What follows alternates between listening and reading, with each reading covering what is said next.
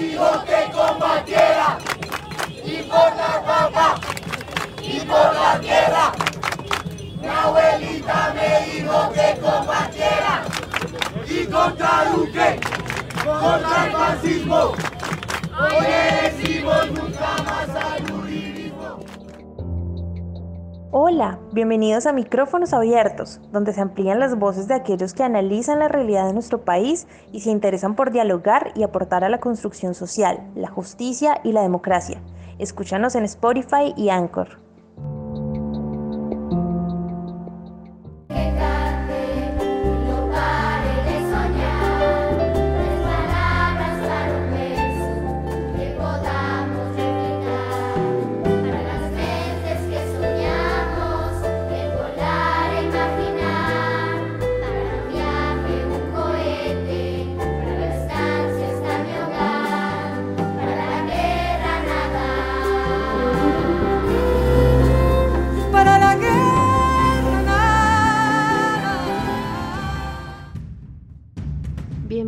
A todos nuestros oyentes de micrófonos abiertos, a toda nuestra audiencia, agradecemos por escucharnos. El día de hoy, así como todos los demás, vamos a desarrollar un podcast en el cual se busque dar cuenta de las diferentes perspectivas, voces y realidades de personas que tienen algo que mencionar muy importante respecto al paro nacional, suceso y coyuntura actual en Colombia.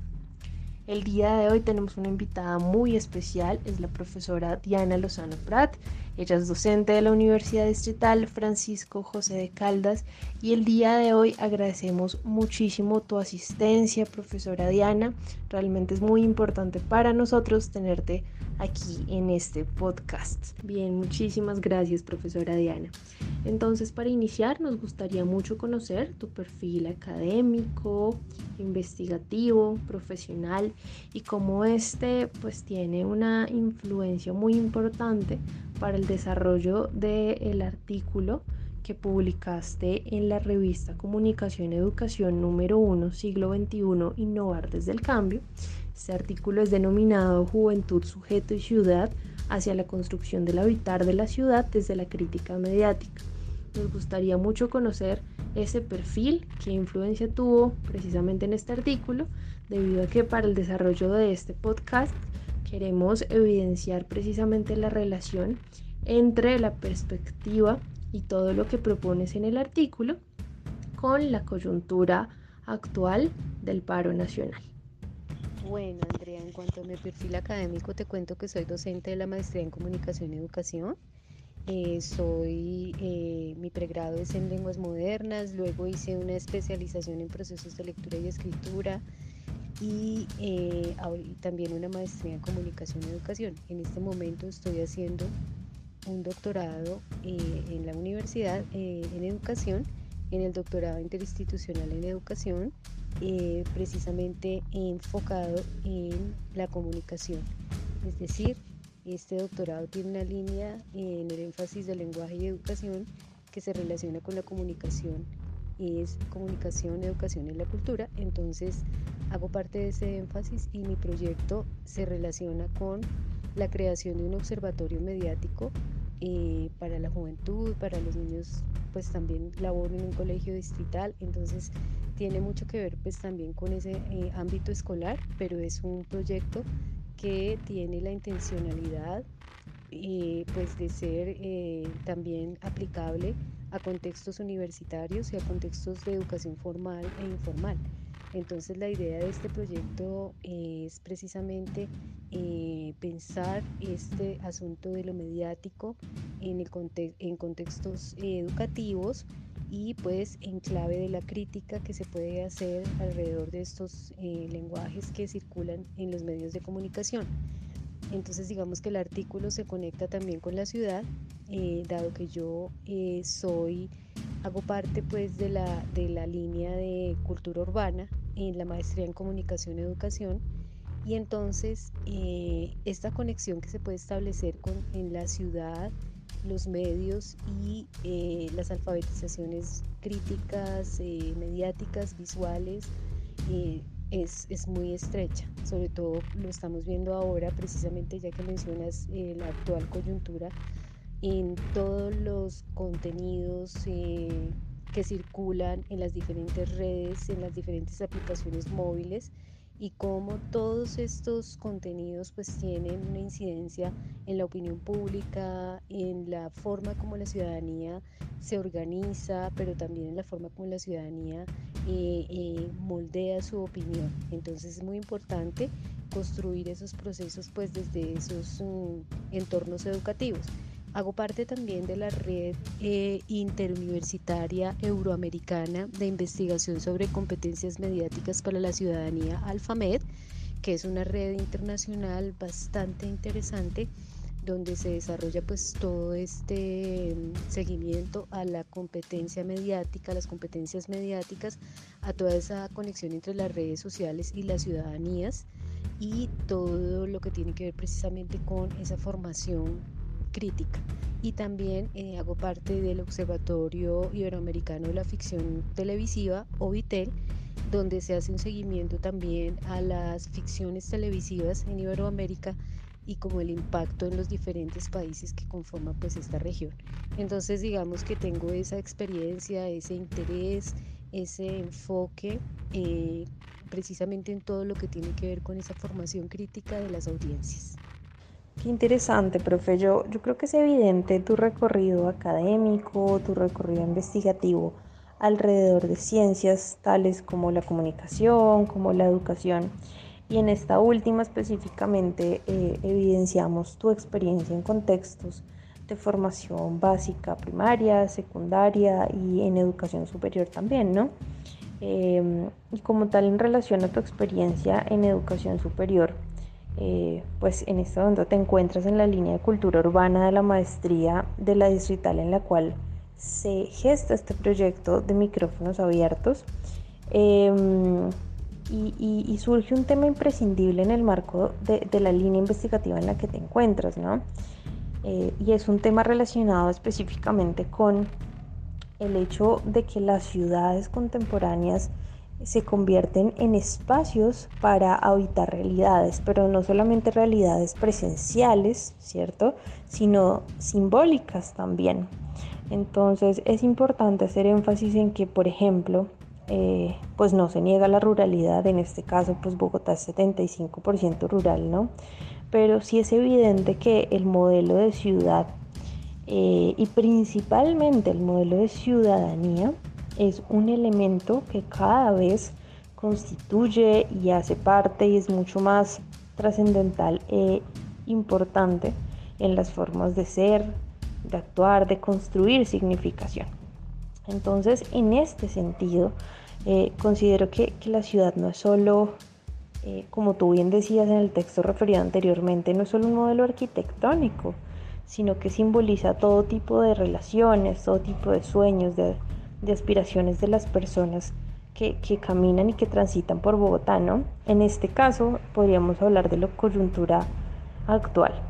Pero entonces, frente a este punto, tú eh, refieres una pregunta problema que es bien interesante y la voy a leer en este momento. La pregunta es, ¿cómo establecer conexiones profundas entre el espacio en el que transitan los bogotanos, de modo que no solo sea un lugar físico, sino ante todo un territorio simbólico, que duele, que se siente, con el que se interactúa más allá de caminarlo sin interiorizar el recorrido? Entonces creo que esta pregunta eh, nos invita a repensar el papel que están teniendo en este momento los manifestantes con Bogotá entonces, eh, como primera pregunta, profe, queríamos eh, interrogarte respecto a, si consideras que el paro nacional y todo lo que ello implica ha aportado a la construcción de relaciones profundas y reflexivas entre Bogotá y los manifestantes. Bueno, Andrea, frente a la primera pregunta, y bueno, tengo que decirte que esa construcción de relaciones profundas y reflexivas entre Bogotá y los manifestantes y en este contexto de paro nacional, digamos, de toda la coyuntura que estamos viviendo actualmente, pues pasa por pensar un poco qué se entiende por ciudad, qué se entiende por ciudadanía, cómo hemos, digamos, qué prácticas sociales y culturales eh, han dado lugar a entender el espacio como lo entendemos, a vivirlo como vivir, como lo vivimos, como lo habitamos. Entonces, en esa medida aparecen una serie de elementos que hay que empezar a mirar como con mucho cuidado sobre todo eh, como digamos en este momento es difícil analizar porque todavía está ocurriendo el acontecimiento de esta movilización tan interesante y tan, tan profunda, tan, tan masiva,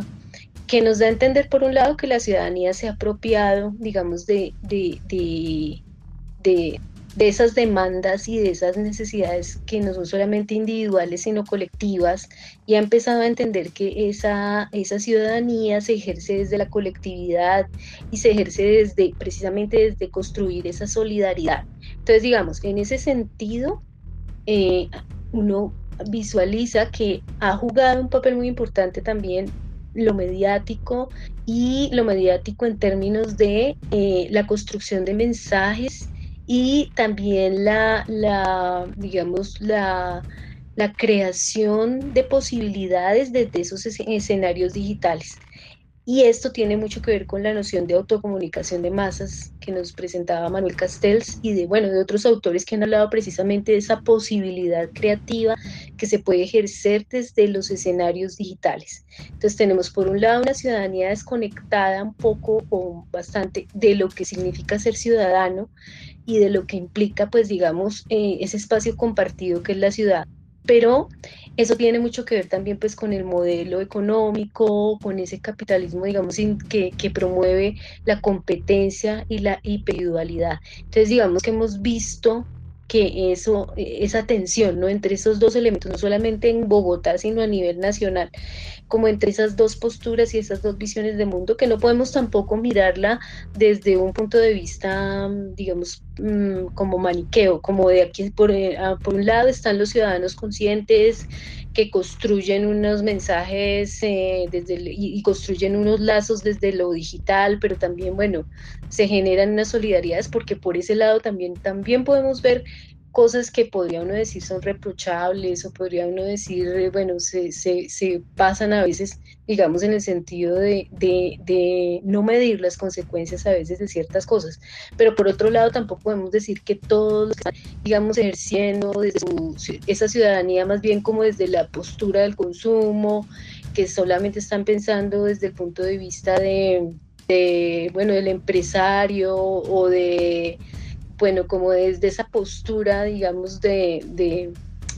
ese capitalismo, sino que hay que entrar a mediar y a mirar como todas esas visiones que hay también en medio que, que, están en esa tensión y entender que la ciudadanía pues juega un papel muy importante aquí. Entonces, vemos que hay elementos como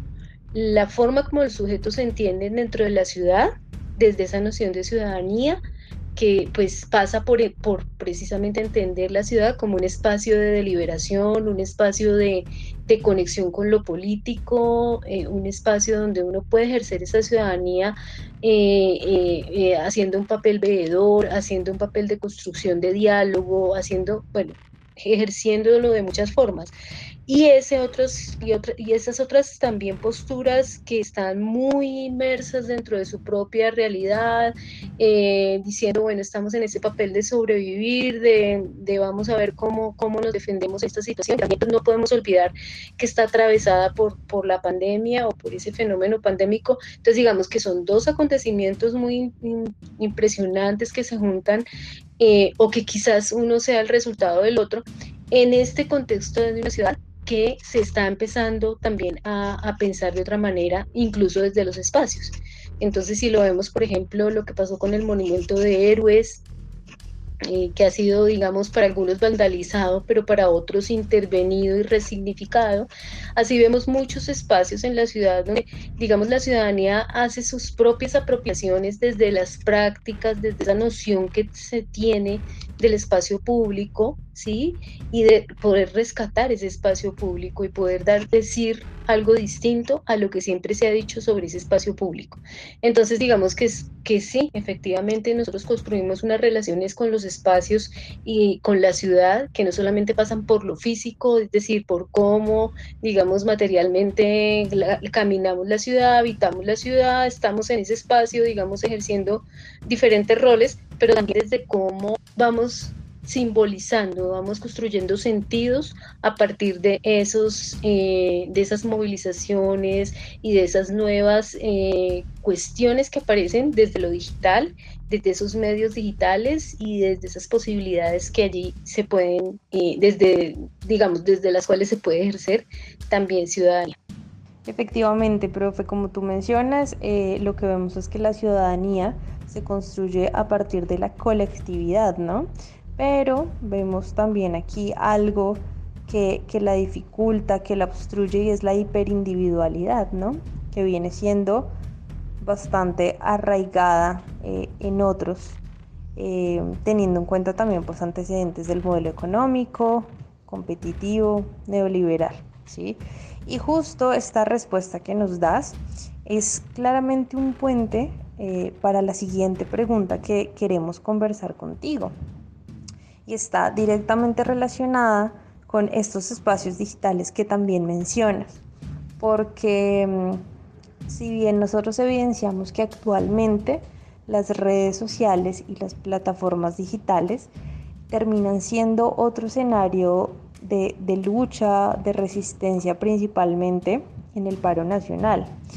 Eh, pero lo que vemos también y lo que nos preocupa bastante es que la información que por estos medios se difunde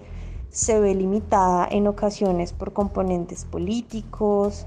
por componentes económicos, que a la final lo que terminan haciendo es obedecer a eh, los intereses particulares de pues, las personas que controlan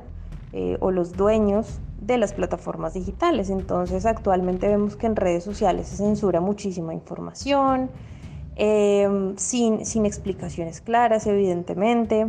Además, los usuarios denuncian que las publicaciones sobre el paro nacional tienen menos vistas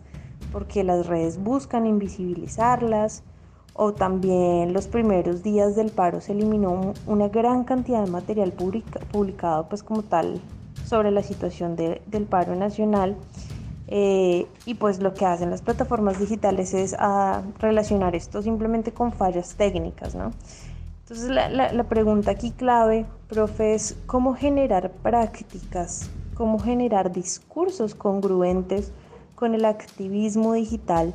aun cuando las herramientas y las plataformas digitales vienen siendo controladas y reguladas por empresas con unos intereses específicos de tipo político y económico. Bueno, eh, frente a la siguiente pregunta, si bien, digamos, esos espacios digitales o ese activismo digital, eh, digamos que tiene la limitante que se plantea muy bien en tu pregunta y que tiene que ver precisamente con esas regulaciones que se ejercen no solamente desde empresas, sino también desde el mismo Estado que también genera unas regulaciones. Entonces, ¿cómo se podrían ejercer esos, esos activismos desde allí? Porque pues sabemos que hay censura, hackeo, bloqueo, etcétera. Eh, es, es algo muy complicado, pero es algo que de todas maneras, pese a todas esas eh, infortunios, eh, pese a todas esas dificultades, se ha logrado hacer, porque de todas maneras el espacio digital es un espacio muy amplio es un espacio que, digamos, tiene posibilidades, tiene como, como se dice, intersticios, formas de, digamos, de, de, que esos mensajes de todas maneras aparezcan y sea posible pues, darlos a conocer, por ejemplo, a nivel internacional. Si bien es cierto, también se han dado, como lo decía en la pregunta anterior,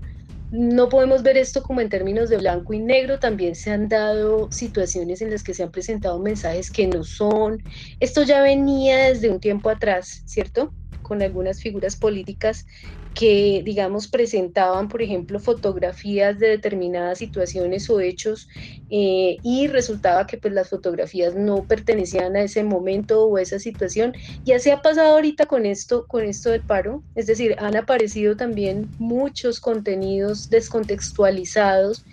Eh, incluso que no hacen parte pues del, del digamos del del contexto que estamos viviendo actualmente, así como también han aparecido cosas muy reales, muy concretas. Entonces los mismos ciudadanos han, buscado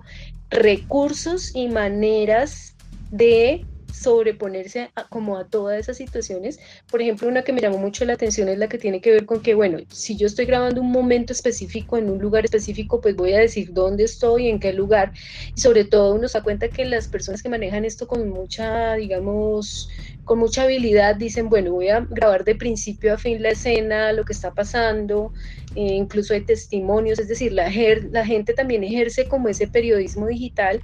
y poco a poco aprendiendo, ¿no? en el camino vamos aprendiendo también a diferenciar qué es lo que sí es y qué es lo que no es, que es algo tan difícil en esta época de la desinformación, de las fake news. Eh, entonces, digamos, manipular a la ciudadanía y a la opinión pública desde esos espacios digitales también es muy fácil. Mm, digamos, los que nos llevan la delantera, pues obviamente son los medios de comunicación masivos, los grandes medios, que pues ellos siempre han presentado las informaciones, las noticias, pues desde sus perspectivas, es decir, dándole un enfoque propio que obviamente puede tener un sesgo muy grande. Pero bueno, esto de lo digital es muy interesante porque hay, pues, digamos, hay muchas posibilidades, hay redes sociales, hay una multimodalidad que nos ayuda como a que esos mensajes sean mucho más efectivos está ese asunto de la, de la ubicuidad, de la inmediatez, es decir, de que cuando pasa algo se puede, digamos, grabar o se puede registrar y ese registro se puede hacer de manera inmediata y eso ayuda mucho que, a la comprensión precisamente de esas realidades. Eh, pero eso también mueve emociones y mueve muchas cosas, ¿no? Mueve muchas pasiones. Entonces, digamos, esta época hemos visto como un apasionamiento muy grande sí, eh, muchas emociones y entonces, por ejemplo, Twitter es un espacio donde sean mensajes emocionales, ¿no? entonces tú te encuentras también con mensajes bastante fuertes, digamos, la reflexión que se requiere, la, la, la, digamos, la sensatez para analizar ese tipo de cosas y sobre todo para verlas con perspectiva, pues se pierde un poco en este tipo de modalidad, o sea, en esta modalidad de mensajes inmediatos, eh, superpuestos y sobre todo muy breves que van generando como esas, digamos, esas, esas confusiones también en la ciudadanía. Entonces, digamos que estos escenarios enriquecen la, la discusión, enriquecen, eh, amplían sobre todo la visión para que uno pueda ver un fenómeno desde varios puntos de vista y no solamente desde el punto de vista que le quiere plantear un medio específico. Sí, eso, eso ayuda, pero también se prestan para otro tipo de fenómenos que son bastante complicados, porque por ejemplo se puede dar un hecho violento y puede que ese hecho se dé bajo unas circunstancias específicas y de pronto una persona, un autocomunicador de masas, una persona, un ciudadano preocupado, como dice por ahí, construye, eh, presenta una, una noticia, pero también puede estar construyéndola desde su punto de vista y generando también... Mm, eh, cuestiones que pueden llegar a ser peligrosas en el sentido de, no saber organizar esa información y darla de la manera apropiada, ¿no? Entonces, todo esto pues es parte de lo que estamos aprendiendo en, este, en esta coyuntura y con estas nuevas posibilidades desde los medios y desde la digitalización. Claro, y, y dentro de este enriquecimiento que tú mencionas aquí, eh, que se genera a través del activismo digital, encontramos que cada vez estamos adquiriendo o hallando incluso un poco más de herramientas para lograr discernir, ¿cierto?, entre toda la información a la que podemos acceder en, en redes, eh, para, por ejemplo, evitar las fake news o noticias falsas. Eh, cada vez tenemos un poco más de, de estrategias para problematizar de manera crítica y de manera consciente todo lo que percibimos por estos medios. Entonces creo que, esto que hemos venido hablando está directamente relacionado con un término que tú citas en varias ocasiones en el artículo de Juventud, Sujeto y Ciudad, que es el término de técnica, ¿no? Eh, cuéntanos, profe, ¿qué, es eso de técnica? ¿Cómo se concibe en la actualidad? Eh, ¿De qué forma podemos relacionar la técnica con, la coyuntura actual, con el paro nacional, para que deje de ser un distractor y para que trascienda a ser un, objeto de reflexión y un objeto de construcción de subjetividades. Eso de la técnica y de la tecné y cómo esto se, se, visualiza desde esta perspectiva en la actualidad eh, mm, digamos, hay que verlo con, bastante cuidado y entender que eh, precisamente se requiere de una alfabetización digital para poder eh, y, una alfabetización multimodal que tiene que ver precisamente para poder entender no solo las lógicas de producción de sentido de, estas, de estos nuevos medios o estos medios que ya no son tan nuevos, de estas digitalizaciones, porque digamos que los mensajes, pues por un lado, como te digo, tienen una contundencia muy grande, eh, pero también digamos que eh, sí es necesario que, como te decía hace un momento, se construyan espacios reflexivos, ¿sí? Y a eso me refiero cuando digo alfabetización. No solamente tiene que ver con entender cómo se produce un mensaje en determinado medio, cómo se construye un mensaje o cuáles son esas lógicas que, que, gobiernan a un medio específico. Por ejemplo, Twitter, ¿no? Que es un medio donde se dan mensajes muy breves pero muy contundentes, entonces eh, esa construcción de ese tipo de mensajes, pues eso vendría a ser como bueno, entender cómo es la lógica de producción en, ese, en ese medio. Pero también es importante pensar en la reflexión que se puede construir desde esas alfabetizaciones y ahí la educación juega un papel muy importante porque eh, digamos que es lo que sí, de lo que sí está, digamos, está adoleciendo este nuevo entorno mediático es o estos nuevos ecosistemas comunicativos es precisamente de reflexión, es precisamente de tomar distancia y de entender que eh, esta, digamos, esta, esta superproducción de mensajes, ¿sí? esta cantidad de informaciones tienen un contexto, ¿sí? y ese contexto es necesario abordarlo. ¿sí? Eh, abordarlo desde, bueno, no sé, espacios reflexivos que permitan precisamente mirar las cosas objetivamente y sin apasionamientos, sin esas emocionalidades que de alguna manera pues no nos permiten, digamos, tener una conexión con la realidad, sino más bien pues como con todo ese entorno que se construye emocional alrededor de un hecho o alrededor de una coyuntura específica. Entonces yo pienso que es muy importante mm, eh, pues construir esas mediaciones. Digamos, desde el proyecto doctoral que yo estoy desarrollando, eh, se plantea la idea de un observatorio mediático. En el caso mío, en el caso de ese proyecto, es un observatorio mediático escolar que lo que busca es precisamente ejercer un papel, eh, eh, digamos, de, alfabetización mediática, crítica, porque pues precisamente lo que se busca es poder ser muy, muy, mm, digamos, selectivos en, forma como nosotros nos relacionamos con esos medios y también hacer seguimiento, por ejemplo, a un hecho. Entonces, ese seguimiento que nosotros le hacemos al hecho nos permite darle un contexto a ese acontecimiento y no simplemente verlo como un hecho aislado o algo que sucede y que pues nos llena de emociones, pero no, no entendemos de dónde viene. Y también entender que esa producción de mensajes eh, está, pues, eh, es susceptible precisamente eh, de ser mm, contaminada, si se puede decir así, por intereses, por, o sea, está atravesada por muchos aspectos que pueden hacer que esos mensajes definitivamente tengan otras intencionalidades que van más allá de informar o de presentar una realidad, ¿no? Tienen un contenido político y por eso es que tu pregunta es tan interesante, que tiene que ver precisamente con la subjetividad. Sí, y es entender también que en esos entornos mediáticos y digitales se está construyendo no solamente formas de pensar o de vivir, sino formas de ser, es decir, se construye también toda una, una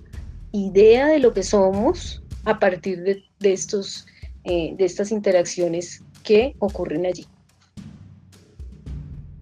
Creo que el proyecto del Observatorio Mediático Escolar es un proyecto bastante interesante. Eh, justo considero que esos espacios de alfabetización mediática y crítica, como el que, el que se busca generar con el Observatorio Mediático, pues son los que responden precisamente a muchos intereses que se tienen y parten de la academia, ¿no? Eh, de hecho, uno de esos es lo que tú mencionas, es entender esos espacios como eh, espacios de construcción de formas de pensar, de formas de vivir e incluso de formas de ser. Es una construcción allí eh, simbólica bastante interesante. Eh, y yo creo que cuando hablamos de estas formas de pensar, vivir y ser, no podemos desconocer al arte, que era uno de los puntos que tú tocabas dentro del artículo. quiero resaltar el hecho de, que mencionabas que, que el arte eh, constituye posibilidades para aperturar escenarios desconocidos que finalmente sirvan, que sean útiles para visibilizar,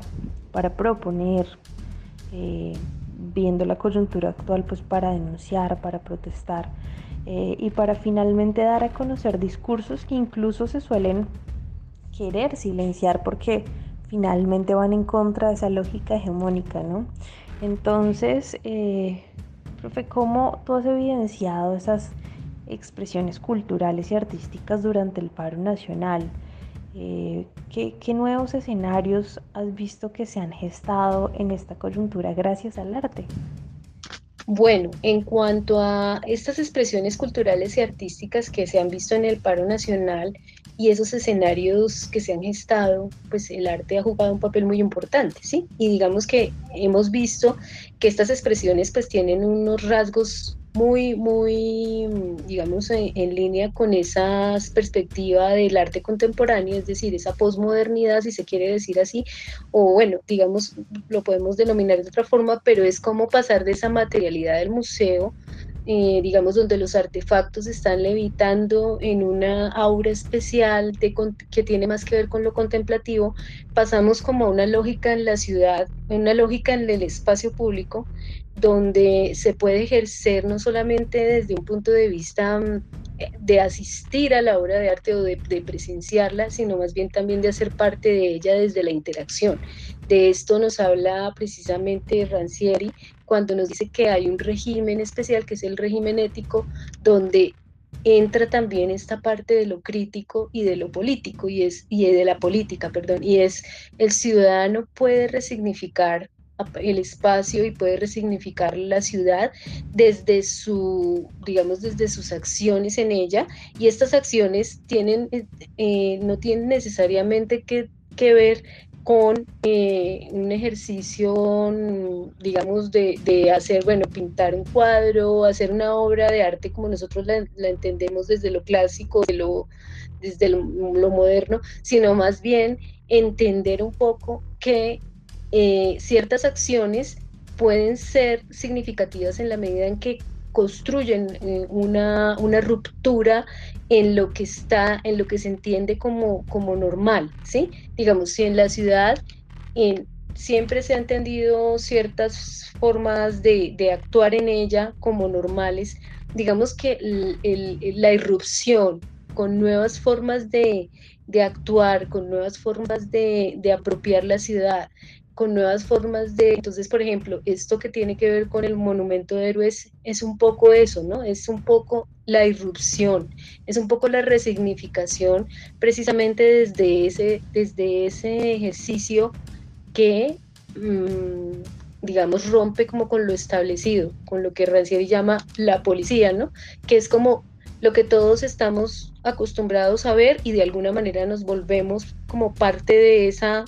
policía en el sentido de que estamos siempre procurando que sea así, que se mantenga. Entonces, cuando algo es diferente, cuando algo cambia esos ritmos, cuando algo cambia esa realidad y esas lógicas, entonces eh, a mucha gente le suena como vandalismo, a mucha gente le suena como ruido, a mucha gente le suena como, como algo como incluso sucio, como algo, sí, pero entonces uno tendría que hacer un ejercicio para ver si realmente eh, aquí lo que se está haciendo es unas apropiaciones desde esa crítica que se ejerce eh, a todo eso que está establecido. Entonces, digamos que la ciudad, mm, mm, hemos visto, por ejemplo, en la calle 26, en algún momento como un lugar especial donde se construían como esas acciones colectivas, eh, pero también estéticas desde todo este ejercicio del muralismo, del graffiti, ¿sí? Eh, hemos visto otros espacios de la ciudad donde se han generado esos ejercicios que tienen un carácter también muy estético, incluso desde perspectivas que pueden gustarnos o no, como la de Doris Salcedo, como la de Beatriz González, donde se hacen unos ejercicios de intervenciones de ciertos espacios con, con unos sentidos eh, que tienen mucho que ver precisamente con esas esa simbolización y esa resignificación. Por ejemplo, en la Plaza de Bolívar, eh, por ejemplo, en el Cementerio Central. Entonces hay unos ejercicios que tienen que ver con la memoria colectiva, que tienen que ver precisamente con esos eh, acontecimientos que no han sido suficientemente abordados y que es necesario que la ciudadanía, eh, digamos que la ciudadanía viva, apropie, resignifique, porque digamos que todo eso se va volviendo como algo que se contiene y que no se resuelve. Y en eso estoy muy de acuerdo con Beatriz, con, con Doris Salcedo, en que hay que resolver, hay que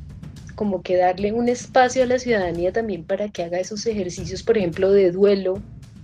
esos ejercicios, por ejemplo, que tienen que ver precisamente con esas cuestiones que ocurren que son digamos, como ocultadas, veladas por los medios de comunicación oficiales, por las diferentes, eh, eh, digamos, instancias institucionales que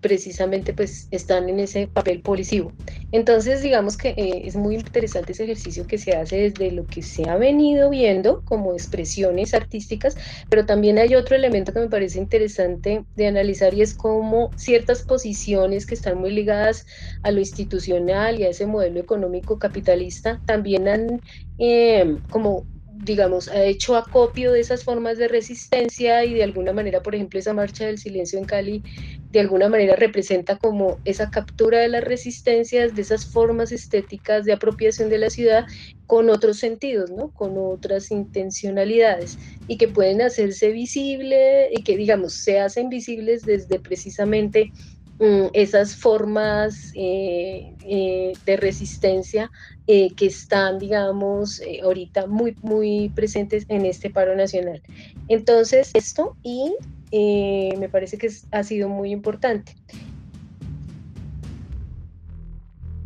Eso que tú refieres, profe, yo lo relacionaría muchísimo con ese status quo, ¿no? Ese interés constante por, por mantener, por cuidar lo que ya está, por una negativa rotunda al cambio. Eh, de hecho, un cambio que, es necesario eh, en las sociedades. Y actualmente en Colombia esa necesidad pues, se ve reflejada en esa inconformidad eh, actual de una gran parte de la población ¿no? del país que marcha, que protesta incluso pacíficamente a través de expresiones artísticas e incluso con otro tipo de intencionalidades como mencionas tú. Profe, para finalizar, ¿qué mensaje quieres dejar a nuestra audiencia de micrófonos abiertos en relación a esta situación actual de orden nacional que nos toca a todos y relacionado con todo lo que hemos abordado el día de hoy? Esta, digamos como mensaje final, yo quisiera dejar una reflexión en torno a cómo esas movilizaciones y estas expresiones ciudadanas, este estallido social, pues se conecta mucho como con la configuración que se ejerce desde estos medios digitales. Y me parece que esto es muy importante de resaltar porque digamos que hay una conexión muy interesante en cómo, en cómo reacciona la gente, la ciudadanía en, en esos medios digitales y cómo reacciona también en la vida, en la vida concreta. Entonces, por ejemplo, si nosotros comparamos la lógica de la narrativa digital con la lógica de cómo se ha dado este, estos movimientos, encontramos muchas similitudes como coincidencias. Eh, te pongo un ejemplo, en las narrativas digitales hay unas características muy específicas. Una de ellas es, una de ellas es que, por ejemplo, estas narrativas no tienen autoría y nos damos cuenta que en estas movilizaciones nos hemos encontrado precisamente con eh, una, una, una cuestión y es que no hay un autor específico, no hay una, y una figura alrededor de la cual se pueda, digamos, eh, ejercer como esa autoría y son los ciudadanos con sus demandas y, pero no hay alguien que diga, bueno, yo me abrogo como esto del paro, un liderazgo específico, es lo que quiero decir, que es muy similar como a lo que pasa con, con eso de lo digital. También, eh, por ejemplo, lo que tiene que ver con los, el ritmo narrativo, ¿no? Digamos que en la, en la, hemos entendido siempre la narración como desde un ritmo, de una tensión narrativa, que eh, esto de la inmediatez, de, bueno, esto lo diagnostica muy bien Byung-Chul pero esto de la inmediatez, de la ubicuidad, de la, digamos, esa saturación de información, todos estos elementos hacen que el ritmo narrativo, digamos que no haya como intervalos temporales, y eso lo hemos encontrado con esta manifestación con estas expresiones, este estallido social. Digamos, no sabemos cuándo empezó, sabemos que empezó con la reforma tributaria, pero sabemos que mucho antes ya venía, digamos, caldeándose, pero tampoco sabemos cuándo va a terminar. Si nos damos cuenta, se sigue dando como esa, esa tensión de la cuerda que no sabemos cuándo se va a reventar porque si bien es cierto, el gobierno ha cedido en algunas de las peticiones del, de la movilización, también es cierto que la movilización sigue eh, mostrando pues que no se resigna con eso. Entonces nos damos cuenta de que como que esa, esa narrativa, digamos, de esa movilización se, sigue expandiendo casi como, como con esa lógica transmediática y a eso iba con la otra característica que es que en, en, estos espacios digitales transmediáticos, los formatos, los soportes por donde circula y se expande la narrativa, pues son múltiples. Entonces, digamos que vemos que esto del paro también se ha mostrado como muy, muy como muy en esa lógica, ¿no? Hemos visto como, por ejemplo, eh, los mensajes que circulan en las redes, la, interconexión que hay entre la ciudadanía por esos medios em, en diferentes formatos. Entonces el paro no solo está en las calles, el paro está en, en todos esos ejercicios, la movilización, perdón, está en todos esos espacios, en todos esos entornos y se sigue expandiendo y expandiendo. Entonces yo siento que aquí en esta, en particular en esta movilización, hay unas nuevas formas de expresión que hay que empezar, que por lo menos nosotros desde nuestro papel y en nuestro espacio que estamos estudiando la comunicación, debemos empezar a mirar, porque eh, son, eh, eh, manifiestan por lo menos unos síntomas de un cambio en la forma como se organiza la sociedad, en la forma como se entiende la ciudadanía y se entienden, digamos, la ciudad, el espacio y la construcción precisamente de sentido en estas nuevas eh, configuraciones. Entonces, eh, me parece muy interesante porque no solo se trata de, el momento y de cómo nos expresamos en, este momento, pero también cómo vamos mirando eh, más allá de eso y, como entendiendo eh, cómo nos ha cambiado eh, todo este nuevo eh, ámbito. Entonces, muchísimas gracias Andrea por la entrevista y a toda tu audiencia. Muchísimas gracias, profesora Diana, por haber participado en el desarrollo de esta entrevista, por habernos aportado desde tu perspectiva personal, desde tu perspectiva académica, profesional y por haber generado la relación entre estas y la coyuntura actual como lo es el paro nacional y aún así la relación con el artículo que escribes en la revista publicada por la Universidad Distrital. Muchísimas gracias profesora Diana. A toda nuestra audiencia también los invitamos a revisar la revista Comunicación Educación número 1, siglo XXI, Innovar desde el Cambio. Esta está publicada en la página Comunicación Educación 21.co, el 21 en números romanos. Eh, específicamente los invitamos a leer el artículo de la profesora Diana María Lozano, que es Juventud, Sujeto y Ciudad hacia la construcción del habitar de la ciudad desde la crítica mediática. Nos vemos en un próximo podcast. Un feliz día para todos.